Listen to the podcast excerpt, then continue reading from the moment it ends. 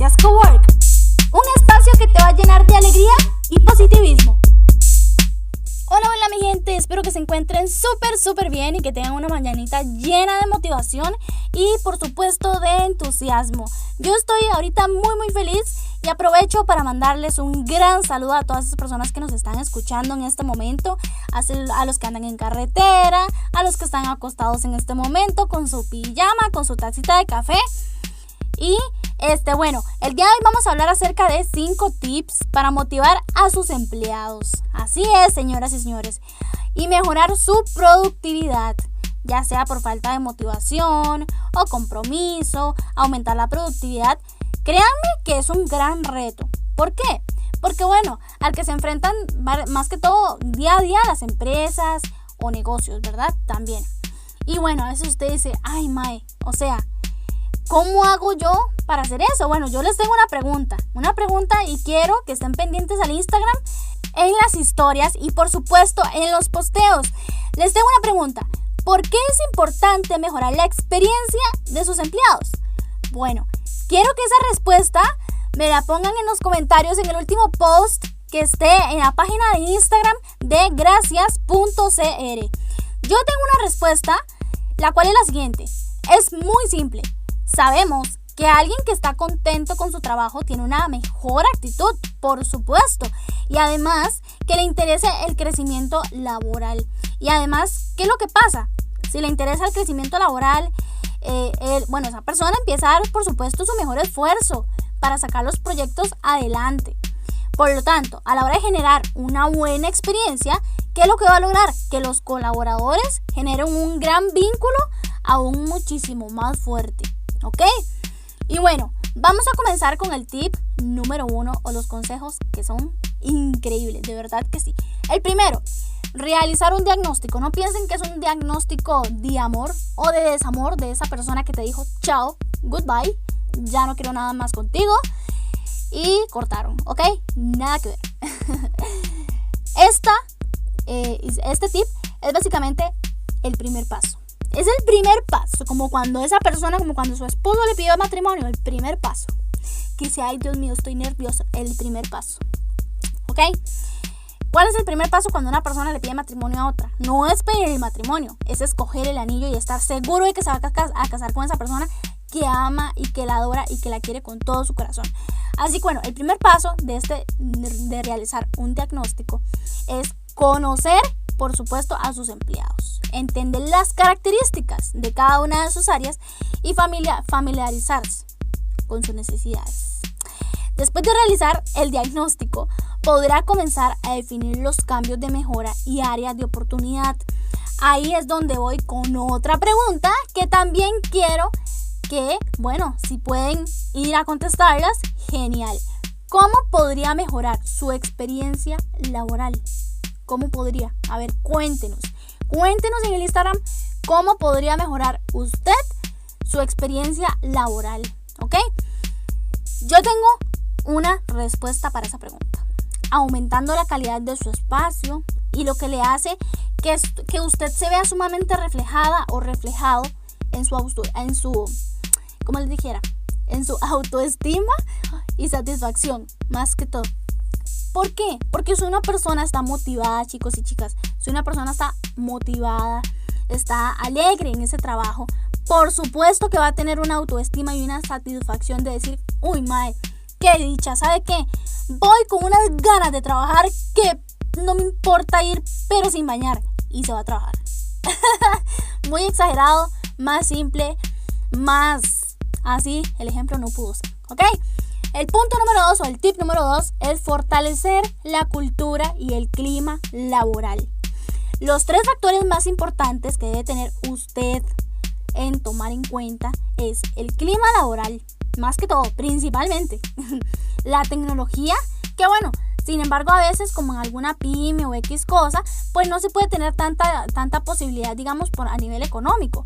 Pero ahorita lo vamos a ver más adelante. Ok, el clima laboral, la tecnología y la cultura organizacional.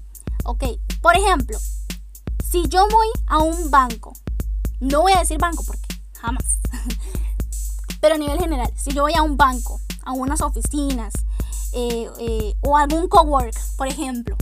¿Ok? Y este está el ambiente agradable, es limpio, es pacífico. Créame que de ahí no me voy hasta la noche. ¿Ok? Y si pagué para tanto tiempo, créanme que pago más para seguir ahí más. Y aún así, si me dan el servicio de café que gracias Cowork me da café, que por cierto, escuchen. Me tengo una tacita de café de Gracias Coffee, que por supuesto está completamente delicioso. con la mejor motivación, con ustedes que son los oyentes de este podcast y por supuesto con el mejor café de Gracias Cowork. Así que bueno, si su empresa o negocio no cuenta con los elementos necesarios para desempeñar las actividades de cada área, esto a la larga, déjenme decirles que además de afectar la producción, también se verá reflejado en la motivación de sus colaboradores. ¿Ok? Ese es básicamente el punto número 2. Vamos con el punto número 3. El onboarding es esencial. ¿Por qué es esencial? Ustedes dicen, ¿qué es esto? ¿Qué es esto que me están hablando? Yo no entiendo nada, estoy medio dormido con las lagañas aquí en el ojo y de todo y no, no entendí. Ok, no se preocupen. El onboarding es el proceso de integración, es decir, socialización organizacional.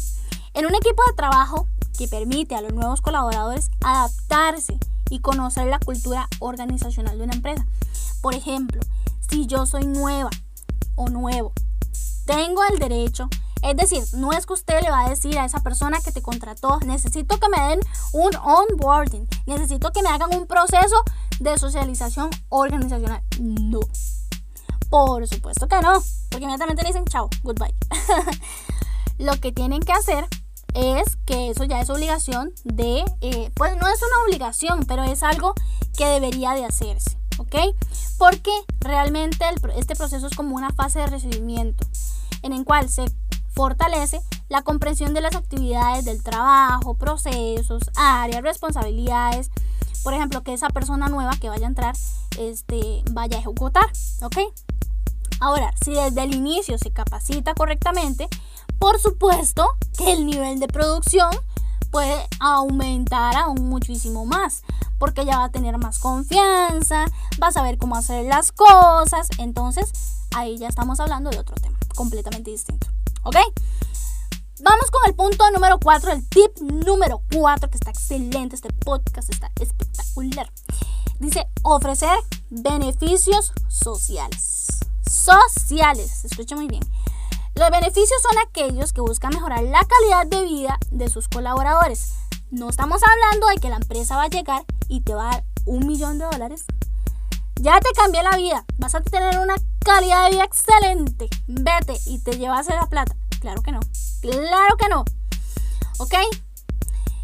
Puede adoptar tanto la empresa por negocio, por ejemplo, los beneficios sociales son como por ejemplo bonos de alimentación, tickets de gasolina, financiamiento, estudios, porque hay empresas que tienen convenios con otras.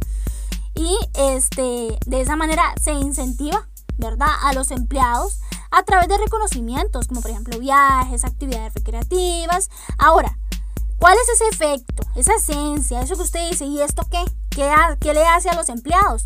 Bueno, por supuesto va a tener un efecto positivo, ni modo que negativo, o sea, es un efecto positivo, porque además de estimularlos, es hacerlos sentir valorados, amados, queridos, motivados, productivos.